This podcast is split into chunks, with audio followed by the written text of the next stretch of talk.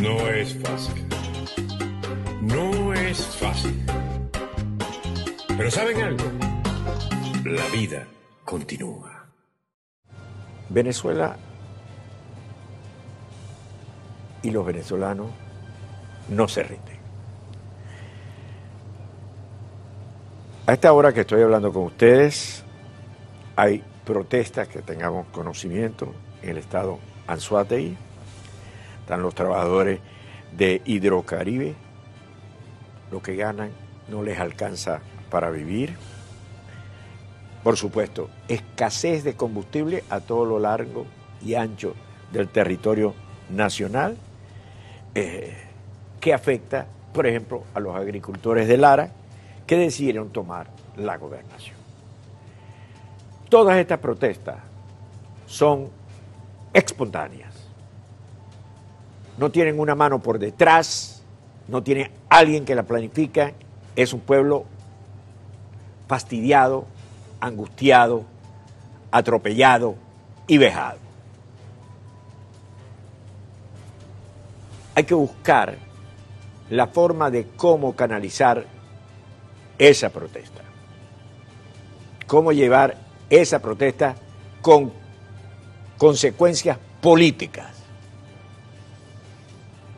Es decir, no solamente una elección produce consecuencias políticas, es canalizar esa acción bajo un liderazgo político que lo interprete y lo encauce.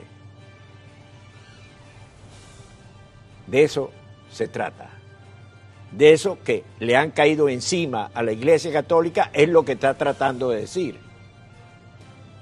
Y no es que quiero ser reiterativo, pero quiero explicar, dejando al lado las emociones del momento, la razón del por qué la Iglesia Católica, la conferencia episcopal, señaló lo que señaló el día antes de ayer. Por ejemplo, tenemos que tener presente el caso de los presos políticos. Hoy Tamara Sujú nos recuerda lo siguiente sobre el caso, eh, nos presenta un video de Loredana Hernández, hija del general Héctor Hernández da Costa. Ruédalo. A dos años de la detención ilegal y arbitraria de mi papá, el general Héctor Armando Hernández Acosta, exijo su liberación absoluta y plena, puesto que él es inocente. Mi padre es un militar de referencia moral y académica en la institución. Además, él es formador de generaciones oficiales de la Fuerza Armada Nacional. Mi padre también es escritor de libros. Hoy hago un llamado a las autoridades nacionales e internacionales para que acaten el dictamen de la Mesa de Detenciones Arbitrarias de la ONU y se le otorgue la libertad inmediata. Asimismo, exijo que se le respeten sus medidas cautelares del CIDH por parte de la OEA. Mi padre es inocente. Además, él no goza de una buena salud. Él tiene tres operaciones. Tiene hipertensión, diabetes y demás patologías que el gobierno venezolano y el Estado venezolano está al tanto. Exijo su liberación, medidas humanitarias ya y justicia. Le recuerdo la cifra que maneja el foro penal de cuántos presos detenidos hay. Presos políticos en Venezuela para el 3 de agosto del 2020. Hombre 353, mujer 29, civiles 256, militares 126, adultos 380, adolescentes 2. Total 382 presos políticos en Venezuela.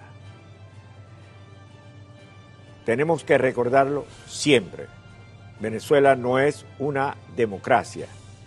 Los señores de Miraflores no son demócratas.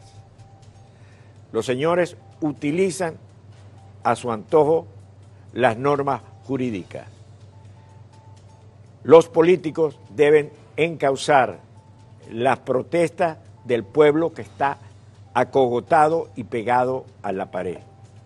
Los comunicadores tenemos que transmitir, retransmitir e informar sobre esas protestas, sobre la transgresión al ordenamiento jurídico, sobre las violaciones a los derechos humanos. Esa es nuestra obligación, mantener informado al mundo y al mismo país de la tragedia que vivimos. No es fácil. No es fácil. Pero ¿saben algo? La vida continúa.